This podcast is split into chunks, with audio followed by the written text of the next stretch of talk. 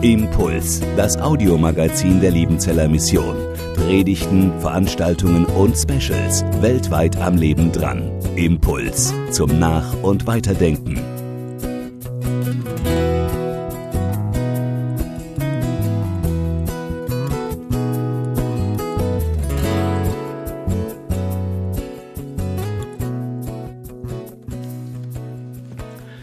Sehr geehrter Herr Rektor, liebe Kolleginnen und Kollegen, liebe Studierende, liebe Verwandte, liebe Freunde und Wegbegleiter, sehr geehrte Damen und Herren, ich bedanke mich, dass Sie gekommen sind zu dieser Veranstaltung. Es ist mir eine große Ehre, Sie hier zu begrüßen. Ich möchte heute Abend zunächst die Gelegenheit nutzen, mich für die gute Zeit zu bedanken, die ich hier an der Internationalen Hochschule Liebenzell gehabt habe. Ich bedanke mich bei euch, liebe Kolleginnen und Kollegen, liebe Studierende und ehemalige Studierende, aber auch bei liebgewordenen theologischen Freunden und Wegbegleitern für euer Anteilnehmen an meinem akademischen Arbeiten. Ich danke euch für kritische Rückfragen, ich danke euch für Impulse weiterzudenken. Ich danke euch für neue Perspektiven. Und nicht zuletzt für alle Wertschätzung und Ermutigung. Ich danke aber auch all denjenigen heute Abend, die nicht unmittelbar an meinem akademischen Werdegang beteiligt waren und die sich doch haben einladen lassen, heute Abend zu kommen. Familie, Verwandtschaft, Freunde, Wegbegleiter, auch ihr spielt eine wichtige Rolle. Unsere Gespräche bei aufgelockerten Begegnungen, der Austausch, das Lachen und Feiern, all das hat in mir neuen Elan und Kreativität freigesetzt für mein akademisches Arbeiten. Die Verbundenheit mit euch stärkt und trägt mich. Und manche von euch haben jetzt vielleicht die Gelegenheit, eine andere Seite von mir kennenzulernen, die euch nicht so bekannt ist. Mein Dank gilt heute Abend auch der Liebenzeller Mission für die Förderung meines akademischen Werdegangs und für das über 40 Jahre lang entgegengebrachte Vertrauen. Ich begrüße auch meine Klassenbrüder von damals, die wir hier gemeinsam angefangen haben vor 47 Jahren. Schön, dass ihr mitgekommen sind, auch gekommen seid heute Abend. Bei einer Abschiedsvorlesung denkt man auch zurück an die Anfänge des ersten wissenschaftlichen Arbeitens. Für mich war das vor knapp 25 Jahren die Beschäftigung mit dem Leben und Werk eines, bedeutend, eines der bedeutendsten Theologen des 20. Jahrhunderts, dem englischen Missionar, Missionswissenschaftler, Bischof und Ökumeniker James Edward Leslie Newbegin. Er hat nicht nur über 30 Bücher und 200 Artikel und Kleinschriften veröffentlicht, von ihm ist auch ein kleines Bändchen erschienen, St. Paul in Limerick. Wenn Newbegin nachts nicht schlafen konnte, versuchte er sich abzulenken durch das Dichten von Limericks. Dabei hatte er sich eine Vorgabe gegeben, das letzte Wort in der ersten Zeile der fünfzeiligen Gedichte musste immer der Name einer Stadt sein, die Paulus im Rahmen seiner Missionsreisen besucht hatte oder besucht haben könnte. Ich habe heute Abend den Rat eines alten Mannes aus Thermopylae in Mittelgriechenland mitgebracht. There was once an old man of Thermopylae who hated to see things done sloppily. If asked for advice, he was firm and precise. If you do it at all, do it properly. Also wenn schon, dann richtig. Unter diesem Motto will ich es gern heute Abend versuchen. Also legen wir los, interkulturelle Theologie und Weltchristenheit im Gespräch. Das Thema ist weit gefasst. Ich werde zunächst in einem ersten Teil die beiden zentralen Begriffe des Themas kurz vorstellen und dann im Hauptteil fünf Impulse geben für das Gespräch, um das es mir heute Abend geht.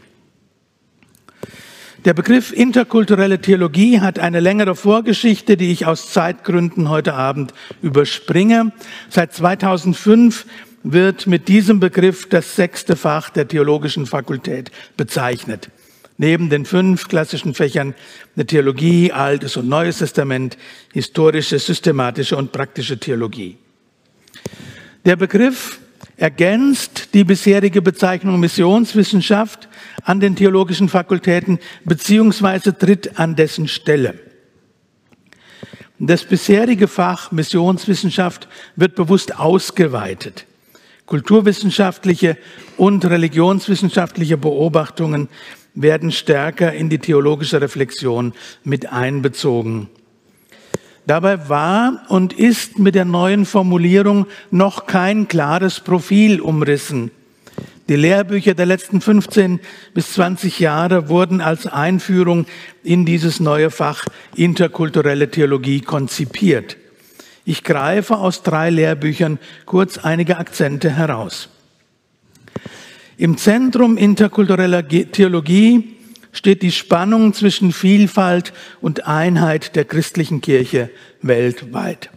Klaus Hock, Professor Emeritus für Religionsgeschichte, Religion und Gesellschaft in Rostock, formuliert, Interkulturelle Theologie ist, soweit es sich rekonstruieren lässt, eben tatsächlich von Beginn an getrieben von der Frage, wie die unterschiedlichen Hybridformen des Christlichen zwischen Partikularität und Universalität miteinander in Beziehung zu setzen sind. Volker Küster, Professor für Religionswissenschaft und Missionswissenschaft in Mainz, versteht interkulturelle Theologie in vier thematischen Spannungsfeldern. Der christliche Glaube hat einen universalen Horizont und muss sich doch in den Herausforderungen des menschlichen Lebens weltweit in verschiedensten Kontexten als relevant erweisen. Dabei kann die notwendige Relevanz nicht zum Maßstab für die Theologie werden. Interkulturelle Theologie muss sich um Kriterien für Kontextualisierung bemühen. Dazu kommt in der Begegnung mit Menschen anderen Glaubens die Frage, sind auch sie in irgendeiner Weise mit eingeschlossen in die Gnade Gottes? Nicht zuletzt begegnet uns christliche Kirche in vielerlei Gestalt und unterschiedlichsten Traditionen. Wie ist es möglich, weltumspannende christliche Ökumene zu leben? Ich nenne eine, einen dritten ähm, interkulturellen Theologen, Henning Rogemann, Professor für Religionswissenschaft und interkulturelle Theologie in Wuppertal, setzt in seinem Lehrbuch drei Akzente. Er beginnt mit interkultureller Hermeneutik. Wie beeinflusst die Kultur von Menschen ihr Verstehen des christlichen Glaubens? Was bedeutet das für theologische Einheit und für theologische Vielfalt? Er beschäftigt sich zweitens mit der Vielfalt missionstheologischer Entwürfe und nimmt damit ein Kernstück des bisherigen, der bisherigen Missionswissenschaft auf. Sein dritter Akzent ist eine Theorie und eine Theologie interreligiöser Beziehungen, eine religionstheologische Neuorientierung, die die Engführung der traditionellen Dreiteilung in Exklusivismus, Inklusivismus und Pluralismus überwinden will und meines Erachtens auch kann. Vrogemann macht in seinem Lehrbuch aber auch auf ein Problem interkultureller Theologie aufmerksam. Er fordert, sie darf sich nicht in einem akademischen Binnendiskurs erschöpfen, in seinen Worten. Es geht nicht nur um die Frage, welche neuen theologischen Gedanken in akademischen kontextuellen Theologien entwickelt werden sondern es ist auch von Interesse, was von diesen Theologien denn eigentlich auf der vielbeschworenen Graswurzelebene ankommt.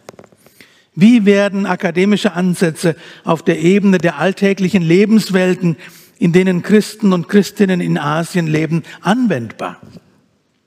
Sind diese Ansätze wirklich Ausdruck des Lebensgefühls von Menschen? Dieser aus meiner Sicht wesentliche Akzent wird auch unterstrichen von Andreas Feldkeller, Professor für Religions- und Missionswissenschaft sowie Ökumenik in Berlin. Er weist auf die Aufgabe aller Theologie hin, Leitungs- und Gestaltungsaufgaben innerhalb der Kirche zu begleiten. Diese Aufgabe erfährt durch die Vielfalt kultureller Kontexte eine große Ausweitung. Interkulturelle Theologie beschäftigt sich deshalb mit der Herausforderung des kirchlichen Handelns, ausgelöst durch die Tatsache, dass die Kirche weltweite Kirche ist und dass sie dadurch Anteil hat an der Vielfalt der Kulturen und Kontexte, die auch insgesamt für die weltweite menschliche Gemeinschaft kennzeichnend sind. Ich bündle meine Beobachtungen zum Stichwort interkulturelle Theologie. Sie beschäftigt sich mit der Vielfalt der christlichen Kirchen und Theologien weltweit. Sie bezieht kulturelle und religiöse Kontexte ein in ihre Überlegungen. Sie sollte Kirchen weltweit in ihren Leitungs- und Gestaltungsaufgaben begleiten. Und sie stellt sich bei allem auch die Frage nach der Einheit der weltweiten Christenheit. Interreligiöse und interkonfessionelle Fragestellungen müssen wir heute Abend aus Zeitgründen übergehen. Das bringt mich zu meinem zweiten Schlüsselbegriff Weltchristenheit. Die letzten 70 Jahre haben für die weltweite christliche Kirche eine tiefgreifende Wende gebracht. Sprechen wir heute von Christenheit, dann können wir uns nicht länger auf ein Christentum beziehen, das über 500 Jahre lang von Europa und der westlichen Welt aus große Teile der Welt missioniert und dominiert hat. Das Zeitalter eines monozentrischen Christentums wurde abgelöst durch die Epoche einer polyzentrischen Weltchristenheit. Dieses Phänomen wird in einem eigenen wissenschaftlichen Diskurs untersucht. Dieser Diskurs wurde entscheidend vorangetrieben durch die sogenannte Yale-Edinburgh-Gruppe rund um den englischen Missionshistoriker Andrew Walls und seine Schüler. Bei der Gründung der Gruppe im Jahr 1992, exakt 500 Jahre nach der Entdeckung Amerikas durch Kolumbus, wurde der Begriff Weltchristenheit bewusst gewählt, mit dem postkolonialen Akzent ein eurozentrisches Christentummodell zurückzulassen. Neben Andrew Walsh spielt der gambische Theologe Lamin Sané eine entscheidende Rolle. Er wies darauf hin, dass Missionare durch Alphabetisierungsprogramme, durch Förderung der Literalität, durch Bibelübersetzung zu einem Erstarken des Selbstbewusstseins ethnischer Gruppen beigetragen haben. Eine emanzipatorische Wirkung, die von den Missionaren gar nicht beabsichtigt war. Sie legten damit ein Fundament für die weitere Entwicklung der Sprachen und nicht zuletzt auch für eine indigene Einflussnahme auf Prozesse der Christianisierung. Menschen brachten die ihnen bekannten Bedeutungen mit ein in die Lektüre biblischer Texte, einschließlich ihrer Gottesbilder. Die Übersetzbarkeit der Bibel bedeutete so auch eine Inkulturation des christlichen Glaubens in neue kulturelle Kontexte. Fünf Jahre nach der Gründung der Yale-Edinburgh-Gruppe erwuchs aus der Forschung des Münchner Kirchenhistorikers Klaus Koschorke die Münchner Schule für Weltchristentum. Diese konzentriert sich auf die Erforschung der Geschichte der Weltchristenheit mit einer besonderen Betonung auf das Selbstverständnis der beteiligten Akteure. In der Diskussion werden immer wieder einmal verschiedene Begriffe verwendet.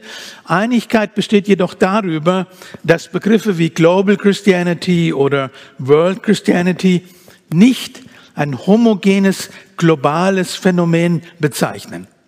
Ganz im Unterschied etwa zu dem Begriff der Globalisierung, der für eine globale Verbreitung einer einheitlichen Marktordnung steht. Global Christianity oder World Christianity sind gerade nicht Ausdruck einer globalisierten Kirche nach westlichem Muster. Bisher haben wir uns auf der Ebene wissenschaftlicher Gespräche zu den beiden Themenbereichen bewegt. Die Interaktion zwischen diesen wissenschaftlichen Disziplinen, die ich hier kurz skizziert habe, ist in Deutschland bisher kaum im Blick. kritisiert Heinrich Balz, Professor Emeritus für Religionswissenschaft, Missionswissenschaft und Ökumenik im Jahr 2018. Ich möchte jedoch heute Abend den Blick richten auf das direkte Gespräch zwischen der interkulturellen, zwischen der wissenschaftlichen Disziplin interkulturelle Theologie und der Grassroots-Ebene der Weltchristenheit. Zugegebenermaßen sind das zwei Gesprächspartner, die sich stark voneinander unterscheiden und der eine oder andere mag sich fragen, geht das denn überhaupt, was du hier vorhast? Aber ich bin überzeugt, dass ein solcher Austausch sowohl für die jeweiligen Kirchen als auch für die interkulturelle Theologie gewinnbringend und darüber hinaus auch unerlässlich ist. Die Vermittlung solcher Gespräche wird meines Erachtens eine wichtige Aufgabe im Kontext christlicher Mission und kirchlicher Zusammenarbeit im 21. Jahrhundert sein. Ich komme zum Hauptteil meines Vortrags. Fünf Impulse für das Gespräch zwischen interkultureller Theologie und Weltchristenheit. Ein erster Impuls. Theologien und die Theologie keine westliche Dominanz. Seit den 1970er Jahren machen Begriffe wie Kontextualisierung oder kontextuelle Theologien äh, aufmerksam auf die Notwendigkeit und auf das Recht einheimischer Kirchen in aller Welt selbst Theologie zu treiben. Dabei wird bis heute oft zwischen kontextuellen Theologien unterschieden und äh, der westlichen Theologie. Theologische Entwürfe, die in Afrika, Asien oder Lateinamerika entstehen, gelten als kontextuelle Theologien. Theologie in der westlichen Tradition wird nicht mit einem Adjektiv versehen. Sie ist einfach die Theologie. Weltweit betrachtet ist jedoch mittlerweile das Bewusstsein gewachsen, dass alle Theologien kontextuelle Theologien sind. Denn jede Theologie wird geprägt von der Beschäftigung mit dem kulturellen und religiösen Umfeld, in dem sie entsteht und sich beständig weiterentwickelt.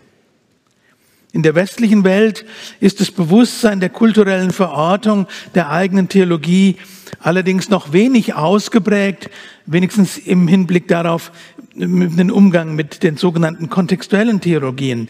Darauf weist der ghanaische Theologe Kwame Bediako hin. Westliche Theologie wurde lange mit all ihren Besonderheiten als die Theologie der Kirche dargestellt, obwohl sie in Wirklichkeit geografisch lokalisiert und kulturell begrenzt war. Europäisch und westlich, aber nicht universal. Bediako will westliche Theologie nicht diskreditieren. Er macht aber aufmerksam auf ihre kulturelle Einbettung und damit auf ihren spezifischen Horizont. Afrikanische Theologen betonen ihrerseits die Einbettung afrikanischer Theologie in afrikanische Kontexte. So zum Beispiel der kenianische Bischof Henry Okulu. Wenn wir nach afrikanischer Theologie suchen, sollten wir zuerst auf die Felder gehen, in die Dorfkirche, in die Häuser der Christen, um den spontan gesprochenen Gebeten zuzuhören, bevor die Menschen zu Bett gehen.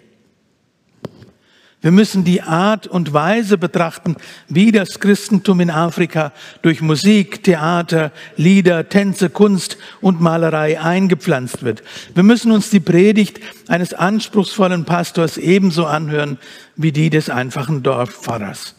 Das ist afrikanische Theologie.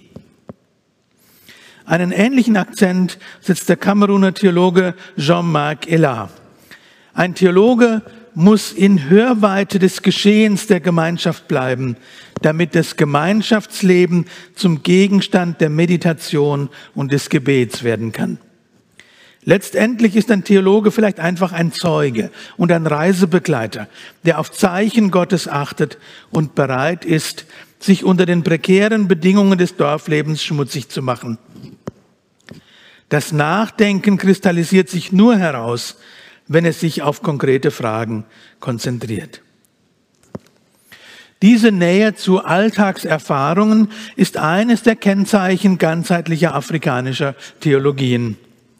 Westliche Dominanz kann sich im Umgang mit solchen theologischen Entwürfen der Kirchen Afrikas darin zeigen, dass wir den Kirchen zwar zugestehen, selbst zu theologisieren, dass wir diese Theologien jedoch gar nicht ernsthaft in Betracht ziehen, weil sie nicht nach Prinzipien westlich akademisch geprägter Rationalität vorgehen, so Andreas Feldkeller.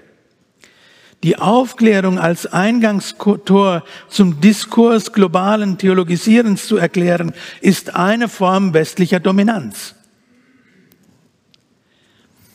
Auch der US-amerikanische systematische Theologe Kevin Van Hooser fordert auf zur Demut angesichts der Tatsache, dass Christen aus einer Vielzahl von Kulturen bestrebt sind, dem Weg Jesu zu folgen. Während die Furcht des Herrn der Anfang der Weisheit ist, ist die Demut das Prinzip ihrer Weiterentwicklung. Die Wiederentdeckung der Demut im, äh, der, der christlichen Demut im Westen, nicht zuletzt unter den systematischen Theologen, kann vielleicht der Beginn einer neuen Phase theologischer Weisheit sein.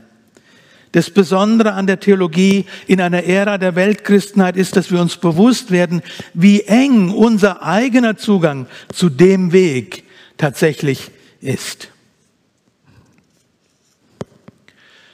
Ein zweiter Impuls. Kulturwandel verstehen und begleiten. Vielleicht kennen Sie den südafrikanischen Film The Gods Must Be Crazy. Die Story rankt sich um eine leere gläserne Coca-Cola-Flasche, die eines Tages in der Kalahari-Wüste unmittelbar unvermittelt aus dem Himmel fällt. Genauer gesagt, aus dem offenen Fenster eines Kleinflugzeuges dem Stammesoberhaupt Xi direkt vor die Füße. Die Einheimischen halten die Flasche für ein Geschenk der Götter und versuchen herauszufinden, wozu sie gut sein könnte. Es dauert nicht lange und das böse Ding führt zu Streit unter ihnen. Xi beschließt, bis zum Ende der Welt zu laufen und den Göttern ihr Geschenk wieder zurückzubringen. Das Eindringen eines einzigen Objekts, einer fremden Kultur, bringt in dieser Komödie vieles durcheinander. Allerdings lässt sich auch nur in einer Komödie das Problem dadurch lösen, dass man ein unbekanntes kulturelles Objekt einfach buchstäblich aus der Welt schafft. Der amerikanische Ethnologe Lawrence Sharp beschreibt in einem Aufsatz aus dem Jahr 1952 ein Beispiel, wie sich ein solcher Vorgang in der realen Welt ereignet hat, ein Beispiel wie hundert andere. Sharps Darstellung und Analyse ist zu einem Klassiker ethnologischer Literatur geworden. Er analysiert den Kulturwandel unter dem Stamm der Yeyuront in Nordostaustralien in den 1930er Jahren. Das ungefähre Siedlungsgebiet der Yeyuront ist hier rot markiert. In diesem Stamm kam es innerhalb weniger Jahrzehnte zur Auflösung der Sozialstruktur und zum Zusammenbruch der Gesellschaft. Im Jahr 1991 zählte man nur noch 15 Personen, die die Sprache der Jejuron sprachen. Anlass für diesen Zerfallsprozess war die Einführung von Stahlbeilen in die Gemeinschaft der Jejuront. Das klingt irgendwie überraschend, kurz zum Hintergrund. Eines der Hauptwerkzeuge der Jejuront war eine geschliffene Steinaxt.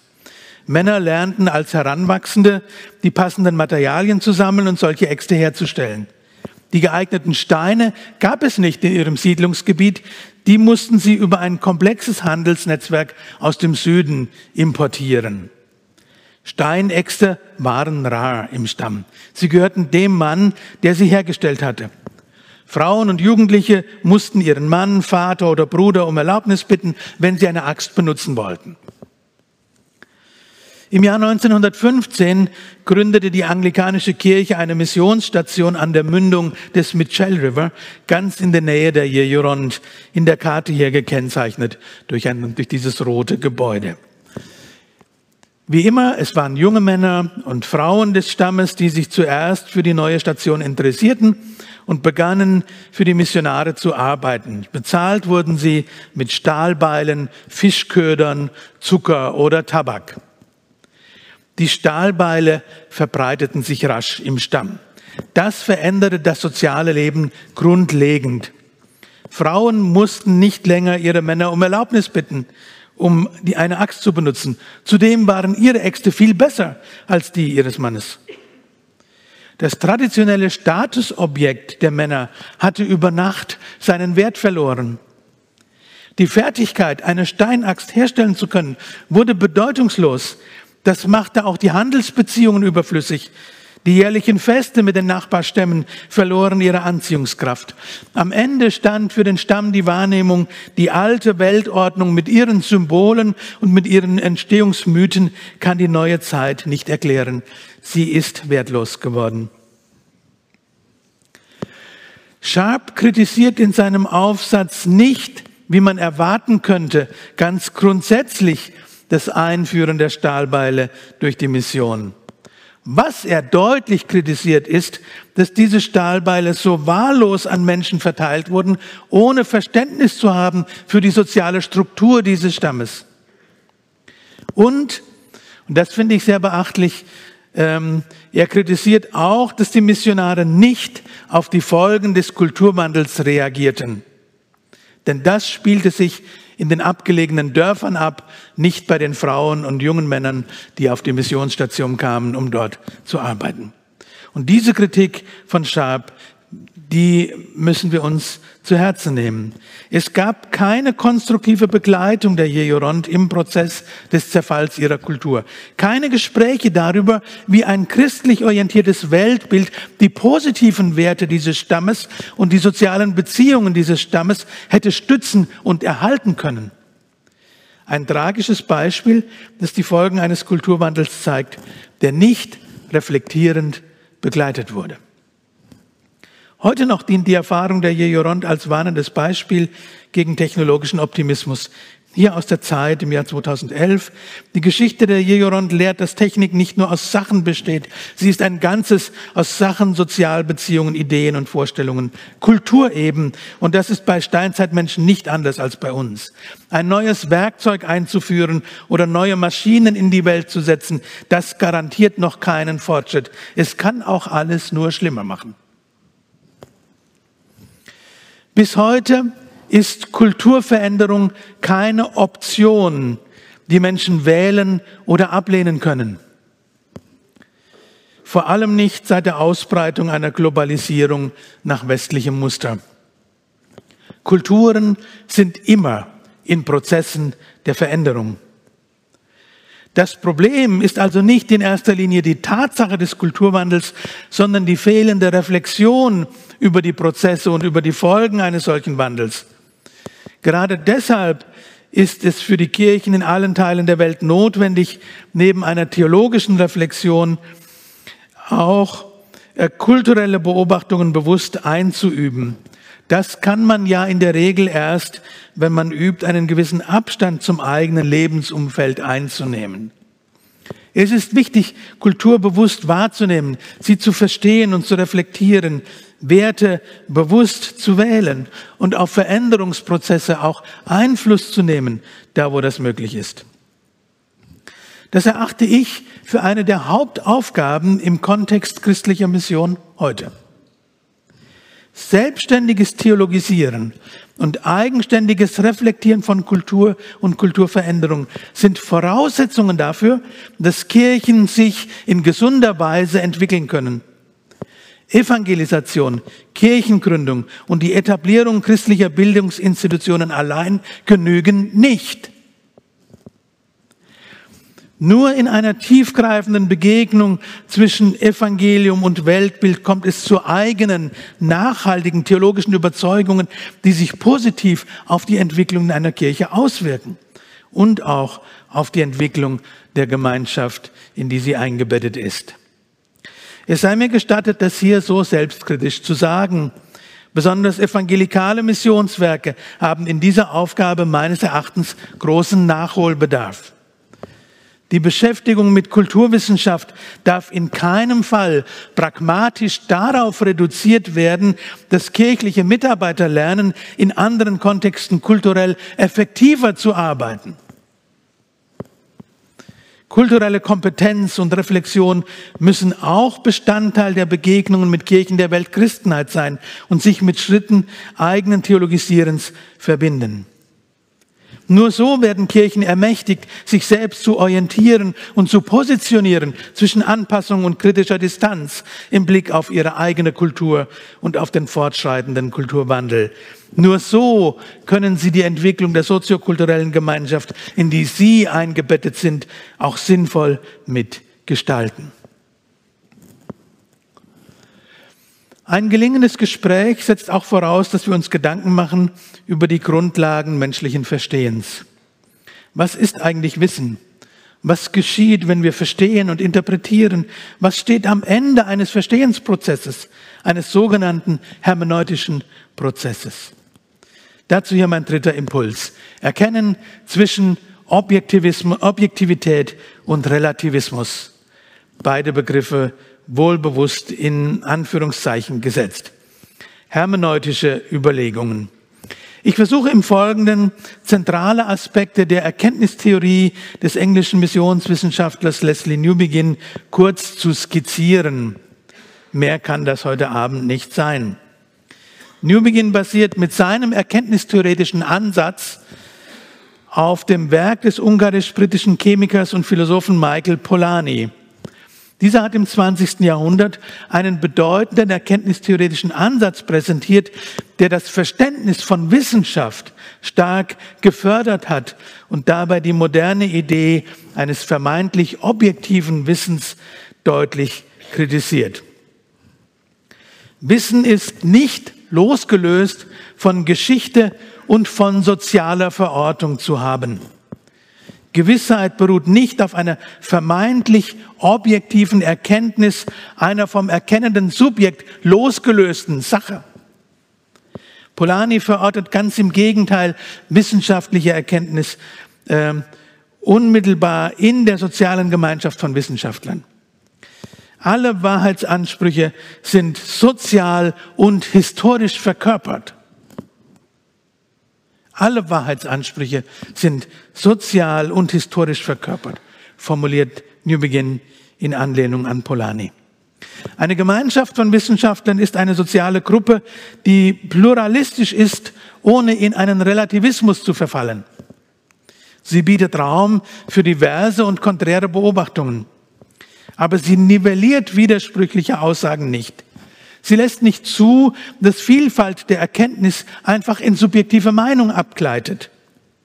Das gelingt ihr durch drei Schritte. Die neu gewonnenen Erkenntnisse werden veröffentlicht und somit allen zugänglich gemacht. Der Entdecker eines neuen Sachverhalts übernimmt dabei die Verantwortung für seine Entdeckung und stellt sich dazu. Und die Erkenntnisse werden von der Gemeinschaft der Forscher auf ihre Entsprechung zur, zur Realität hin überprüft. Dieses Modell wird für New Begin zum Bild für die Kirche. Auch die Kirche ist eine plurale Gemeinschaft. Aber auch die Pluralität der Kirche ist nicht indifferent oder relativistisch. Kirche ist eine Gemeinschaft, die von der Selbstverpflichtung geprägt ist, in der Vielfalt der Erkenntnisse nach Wahrheit zu suchen in der festen Überzeugung, dass Wahrheit erkannt werden kann, zwar nicht vollständig und erschöpfend, aber doch stückweise und in zunehmender Tiefe. Nur Beginn stimmt der postmodernen Kritik an der Moderne in Teilen ganz bewusst zu. Auch er lehnt den Gedanken ab, Menschen könnten im Besitz zeitloser Wahrheiten sein, die überkulturelle und überhistorische Geltung beanspruchen. Das Problem für New Begin ist dabei die Haltung, man könne Wahrheit als absolutes Wissen besitzen. Im Blick auf den christlichen Glauben sagt er, eine Art unbezweifelbarer Gewissheit, die behauptet, Wissen zu besitzen, ist Teil unserer Entfremdung von Gott. Ein starkes Wort. Der Glaube erhebt keinen Anspruch auf unbezweifelbare und unumstößliche Gewissheit. Glaube ist eine persönliche und umfassende Hingabe an denjenigen, der uns in die Wahrheit in ihrer ganzen Fülle leiten kann. Wissen ist somit zu verstehen als Zwischenergebnis auf einem Weg, der von persönlicher Wahrheitssuche und Gottesbegegnung gekennzeichnet ist. New Begin ergänzt, ich sehe meine Beziehung zur Wahrheit nicht als die eines Besitzers, sondern als die eines Suchenden, der darauf vertraut, dass er sich auf einem Weg befindet, der zu einem tieferen Verständnis führt, der aber weiß, dass das volle Verständnis der Wahrheit erst am Ende der Geschichte versprochen ist.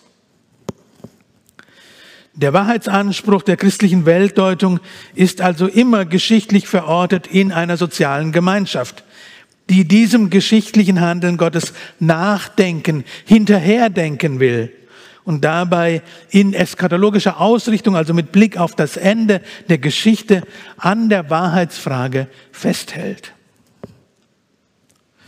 Postmodern betrachtet ist das Metanarrativ der Geschichte Gottes in der Tat nur eine Geschichte unter vielen, so kann auch Newbegin sagen, dabei hat jede Meistererzählung eine inhärente Tendenz zum Imperialismus, denn sie sucht nach einem innergeschichtlichen Triumph der Wahrheit, für die sie steht.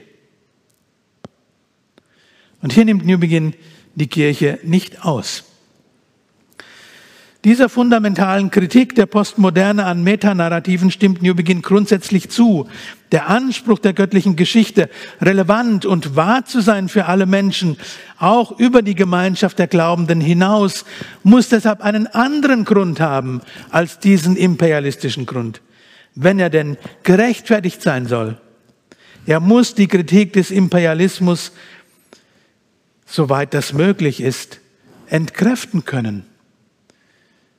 Wie versucht New Begin das? Er verweist auf den Kreuzescharakter der göttlichen Geschichte. Christus selbst legt seine Macht ab und gibt sein Leben hin am Kreuz. Gerade so überwindet er das Böse und jede Form der Selbstbehauptung. Die entscheidende Frage an die Kirche ist, ob sie sich immer wieder auf den Kreuzescharakter dieser Geschichte besinnt denn im Licht des Kreuzes Jesu verbietet sich ein Auftreten, das die biblische Wahrheit innergeschichtlich durchsetzen will. Das wäre ja gerade die Verleugnung der wahren Geschichte. Der Akzent muss anders gesetzt werden. Die Kirche existiert, um die wahre Geschichte zu verkörpern und zu erzählen. Die Geschichte, die den Charakter Gottes wahrhaftig wiedergibt. Ihre Wahrheit lässt sich nicht mit der Methode von Descartes beweisen. Sie ist keine unumstößliche Gewissheit. Aber sie ist auch nicht einfach eine der Auswahlmöglichkeiten, die im intellektuellen Supermarkt angeboten werden. Die Geschichte, die die Kirche erzählt, verkörpert die Einladung des Autors der Geschichte an alle Menschen, Teil dieser Geschichte zu werden. Es geht nicht nur darum, die Wahrheit zu vermitteln, es geht darum, eine freundliche Einladung auszusprechen. So wehrt Newbegin sich mit Polanyi gegen ein modernes, zeit- und geschichtsloses Verständnis von Wahrheit. Mit der postmodernen Perspektive teilt er die Auffassung, dass es eine Vielzahl von Geschichten und Bedeutungszuweisungen gibt. Aber für Newbegin ergibt sich aus dieser Beobachtung der Vielfalt nicht zwangsläufig die Behauptung, keine dieser Geschichten könne deshalb über ihre eigene Gemeinschaft hinaus als wahr gelten. Diese Behauptung, dass alle Wahrheitsansprüche nur auf die jeweilige soziale Gemeinschaft beschränkt sind, ist doch nur eine Deutungsmöglichkeit unter anderen und stellt ihrerseits eine spezifische Variante der Weltdeutung dar, hier zeigt sich wieder die Intoleranz der Toleranzforderung. New Begin stellt diesem Deutungsmodell ganz bewusst die Möglichkeit gegenüber, dass es doch tatsächlich sein kann, dass eine der vielen Geschichten eine Bedeutung hat, die für alle relevant ist und die nicht nur auf die spezifische Gemeinschaft derer bezogen ist, die diese Geschichte verkörpern und erzählen. Aber genau dieser Anspruch kann nicht einfach behauptet werden. Die Einladung Gottes in diese Geschichte muss verkörpert werden. Diese Positionierung New Begins macht ihn und auch Polanyi bis heute interessant für Menschen, die die vermeintliche Objektivität zeitloser Wahrheiten mit Recht hinterfragen und sich gleichzeitig nicht mit Relativismus und Erkenntnispessimismus zufrieden geben wollen. Schauen wir uns nun an, wie dieser erkenntnistheoretische Ansatz in der weltweiten Kirche eine Rolle spielen kann. Ich komme zum vierten Impuls. Theologie und Multiperspektivität. Eine hermeneutische Gemeinschaft der Schrift. Kirche ist eine Auslegungsgemeinschaft, die nicht nur gedanklich reflektiert, sondern im Sinne Polanis die Geschichte verkörpert, die sie erzählt. So kann die Heilige Schrift ihre eigentliche Bedeutung als Zeugnis nur in einer Auslegungsgemeinschaft finden. Prinzipien der Auslegung sind wichtig, aber zweitrangig. Es muss eine authentische Übereinstimmung zwischen dem verkündeten Evangelium und einer in der Gemeinschaft verkörperten neuen Lebensordnung geben. Eine besondere Rolle spielen in dieser Gemeinschaft Tätigkeiten wie Zuhören, Fragen stellen, in Menschen, die Sehnsucht wecken nach Entdeckungen. Ihnen Raum geben, selbst zu verstehen und zu interpretieren. Kirchliche Mitarbeiter müssen nicht in erster Linie Antworten bereithalten, sondern in der Lage sein, Menschen auf einen Verstehensweg mitzunehmen. Selbstverständlich gehören dazu an der richtigen Stelle auch Antworten. Aber das Zielbild einer Auslegungsgemeinschaft darf nicht aus dem Blick geraten. Ziel ist nicht Theologie zu lehren, sondern Theologisieren gemeinsam einzuüben. Das muss auf Gemeindeebene beginnen und zwar von Anfang an und sich auf allen Ebenen kirchlichen Lebens und theologischer Bildung, Bildungs- und Begegnungsstätten fortsetzen. Freiraum geben zur eigenen theologischen Reflexion, ermächtigt Menschen und führt sie in eine gesunde Selbstständigkeit.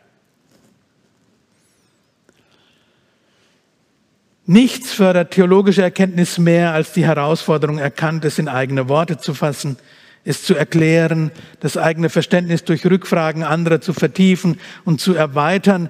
Dort, wo das im gemeinsamen Gespräch geschieht, werden Menschen in eine Gemeinschaft hinein verwoben, die gleichzeitig trägt und korrigiert. Solche Prozesse sind lokal und regional gefragt, aber auch in der Partnerschaft der globalen Christenheit. Kirchen aus aller Welt bereichern die Gemeinschaft der Weltchristenheit und fordern sie heraus. Verstehen wird dabei zu einem Annäherungsprozess, der eine Zusammenschau und kritische Interaktion unterschiedlicher Perspektiven braucht, wie wir auch bei Polanyi und Nübegin gesehen haben. Der eingangs zitierte Theologe Van Huser bringt es folgendermaßen zum Ausdruck. Es gibt eine eindeutige Bedeutung im Text, aber sie ist so reichhaltig, dass wir die Einsichten einer Vielzahl individueller und kultureller Perspektiven benötigen, um ihr vollständig gerecht zu werden. Die richtige Bedeutung kann nur durch eine multikulturelle Interpretation ans Licht kommen. Die Multiperspektivität verschiedener kultureller Blickwinkel und Deutungen ist deshalb nicht ein Problem, sondern eine Chance, sich gemeinsam einer Interpretation anzunähern. Raum geben für unterschiedliche legitime Erfahrungen und doch gleichzeitig die Suche nach einem gemeinsamen Deutungsrahmen nicht aufgeben. Das zeichnet Kirche als hermeneutische Gemeinschaft aus. Das bringt mich zum letzten Impuls zur Einheit der Theologie. Die Frage der Normativität. Brogemann stellt in seinem dreibändigen Lehrbuch eine kompakte Definition interkultureller Theologie vor. Darauf möchte ich zum Schluss kurz eingehen. Der Satz hat es in sich, ich sage es gleich vorweg, ich habe ihn der besseren Übersicht wegen etwas gegliedert. Interkulturelle Theologie reflektiert die durch den universalen Geltungsanspruch ihrer Heilsbotschaft motivierten, missionarisch grenzüberschreitenden Interaktionen christlichen Glaubenszeugnisses, die im Zusammenspiel mit den jeweiligen kulturellen, religiösen, gesellschaftlichen und anderen Kontexten und Akteuren zur Ausbildung einer Vielzahl lokaler Christentumsvarianten führen. Die sich durch das Bewusstsein ihrer Zusammengehörigkeit vor die Aufgabe gestellt sehen, normative Gehalte christlicher Lehre und Praxis in der Spannung zwischen Universalität und Partikularität immer wieder neu auszuhandeln. Ein wunderschöner theologischer Satz. Das meine ich ernst, das ist keine Ironie. Der ist wunderschön. Ich fasse noch mal ein paar wenige Aspekte hier kurz zusammen. Rogemann spricht von dem universalen Geltungsanspruch der christlichen Heilsbotschaft, der im Handeln Gottes selbst begründet liegt. Das ist keine Idee der Kirche. Dieser Geltungsanspruch führt zu missionarisch grenzüberschreitenden Interaktionen. Das Ergebnis christlicher Mission ist eine Vielzahl lokaler Christentumsvarianten. Diese Vielzahl von Christentumsvarianten verbindet ein Bewusstsein ihrer Zusammengehörigkeit. Und diese Gemeinschaft von Christentumsvarianten steht nun vor der Aufgabe, normative Gehalte der christlichen Botschaft herauszuarbeiten, und zwar in christlicher Lehre und christlicher Praxis, die für Kirchen in verschiedenen Kontexten weltweit von grundlegender Bedeutung sind. Nicht alle werden einverstanden sein mit der Formulierung normative Gehalte aushandeln. Wenn etwas normativ ist, gibt es auch nicht zu verhandeln, oder? Eine solche Denkweise setzt jedoch wieder eine moderne Eindeutigkeit voraus, die nicht eingeholt werden kann. Ich hoffe, es ist im Verlauf des Abends deutlich geworden, warum genau dieses Aushandeln nötig ist. Die Begrenztheit und Perspektivität unserer Wahrnehmung braucht die Ergänzung der Schwestern und Brüder. Dabei bleibt der Kanon der Schrift die Norma Normans, die normgebende Norm von der sich die Bekenntnisse und Auslegungen der Kirchen als Norma Normata, als abgeleitete Norm, äh, als genormte Norm ableiten. In diesem Sinn kann die Weltchristenheit als hermeneutische Gemeinschaft der von Rogemann skizzierten Aufgabe gar nicht ausweichen. Dabei stellt sich zwangsläufig auch die Frage nach der Bewertung unterschiedlicher Perspektiven. Darauf hat uns schon Küster ganz am Anfang aufmerksam gemacht. Die Bejahung von Vielfalt heißt ja nicht automatisch alle Beiträge als gut und konstruktiv zu bewerten. Es gibt vielerlei Versuche, Kriterien für gesunde theologische Entwürfe zu benennen. Ich stelle in aller Kürze nur zwei Beispiele vor, die ich für gelungen und wesentlich halte. Der katholische Theologe Robert Schreiter formuliert fünf Aspekte einer gesunden Theologie. Die Theologie muss einen inneren Zusammenhang aufweisen, eine Kohärenz, die unterschiedliche Aspekte in einer angemessenen Gewichtung darstellt. Wahre Theologie muss übersetzbar sein hinein in Anbetung und Gottesdienst. Wahre Theologie führt immer auch hinein in Orthopraxis. An ihren Früchten werdet ihr sie erkennen. Theologische Entwürfe müssen offen sein für eine Kritik durch die weltweite Kirche. Und die Stärke eines theologischen Entwurfs zeigt sich darin, dass er etwas dazu beiträgt, andere Kirchen zu bestärken oder herauszufordern in ihrem theologischen Selbstverständnis. Andrew Walls sieht den eigentlichen Test für theologische Authentizität in der Frage, wie verstehen Christen die Geschichte Israels und des Volkes Gottes und ihr eigenes Verhältnis zu dieser Geschichte? Vielleicht ist der eigentliche Test für theologische Authentizität die Fähigkeit, die Geschichte Israels und des Volkes Gottes aufzunehmen und sie als eigene Geschichte zu behandeln.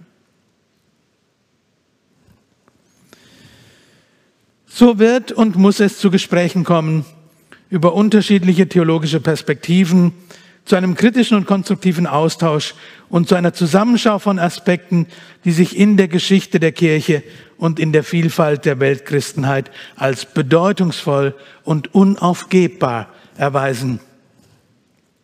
Genau das wird das Christuszeugnis der Kirche gegenüber Menschen in der Welt stärken. Eine Gemeinschaft, die nicht nur kognitiv darum ringt, adäquat zu verstehen, sondern die Verstehen mit einer Gestaltgebung des Evangeliums in der Welt verbindet, ist in ihrer Existenz, um noch einmal Leslie Newbegin zu zitieren, eine Hermeneutik des Evangeliums in und für die Welt. Genau das ist christliche Mission. Ich schließe mit einem Beispiel für den von mir skizzierten Dialog, das ich für gelungen und vorbildlich halte. Im Oktober 2014 fand an der Kirchlichen Hochschule Wuppertal eine internationale Tagung statt, veranstaltet von der Vereinten Evangelischen Mission und der Kirchlichen Hochschule. Das Tagungsthema Witchcraft, Demons and Deliverance, Zauberei, Dämonen und Befreiungsdienste löste bei vielen deutschen Theologen eher Kopfschütteln aus war aber für die Teilnehmer aus Afrika und Asien von großer Bedeutung für ihren kirchlichen Alltag. Unter den 60 Teilnehmern aus vier Kontinenten waren Theologen, Sozialwissenschaftler, Pastoren, Studenten. In den Vorträgen wurde das Thema aus theologischer, ethnologischer, säkularer und praktisch-theologischer Perspektive beleuchtet. Darunter auch aus der Perspektive von Pastoren, die selbst im Befreiungsdienst tätig sind. In Aussprachen und Gesprächsgruppen kam es zum kritischen Austausch, zum Rückfrag, zu Rückfragen, zu Begegnungen, zu Diskussionen. Die Vertreter der Partnerkirchen der VEM blieben nach der öffentlichen Tagung noch einige Tage länger in Wuppertal, um die Bedeutung des wissenschaftlichen Gesprächs für ihre Kirchen zu erörtern. Für sie war diese Tagung Teil eines längeren Studienprozesses gewesen, der in die Erarbeitung von Grundsatzpapieren und praktischen Handreichungen einmündete. Diese wurden von den Vertretern der Kirchen der südlichen Welt gemeinsam formuliert und ihren Gemeinden zum Gebrauch empfohlen. An diesen Papieren hat kein westlicher deutscher Theologe mitgearbeitet. Der Studienprozess bot Raum für direkte Begegnungen und Diskussion und doch gleichzeitig den nötigen Freiraum für die Kirchen der südlichen Welt, die Relevanz dieses Gespräches, das sie gerade geführt haben, ähm, für ihre eigene Situation selbst zu diskutieren und schriftlich festzuhalten. Und wer als westlicher Teilnehmer offene Augen und Ohren hatte, hat die Fragestellungen und Bedürfnisse der nicht westlichen Kirchen wahrgenommen und ebenso auch ihr Bemühen, ihre Theologie vor dem Hintergrund und in der Auseinandersetzung mit ihrer Kultur zu reflektieren und zu formulieren. Im Rahmen dieser Tagung wurde die von Brogemann eingangs kritisierte Distanz zwischen interkultureller Theologie als Wissenschaft und Gemeindebasis der Weltchristenheit durch konkrete Begegnungen und gemeinsame Reflexion ganz bewusst durchbrochen. Wenn ich an den Beitrag der interkulturellen Theologie für das Gespräch mit der Weltchristenheit im 21. Jahrhundert denke, stehen mir solche Begegnungen vor Augen. Ich danke für Ihre Aufmerksamkeit. Impuls ist eine Produktion der Liebenzeller Mission. Haben Sie Fragen? Würden Sie gerne mehr wissen?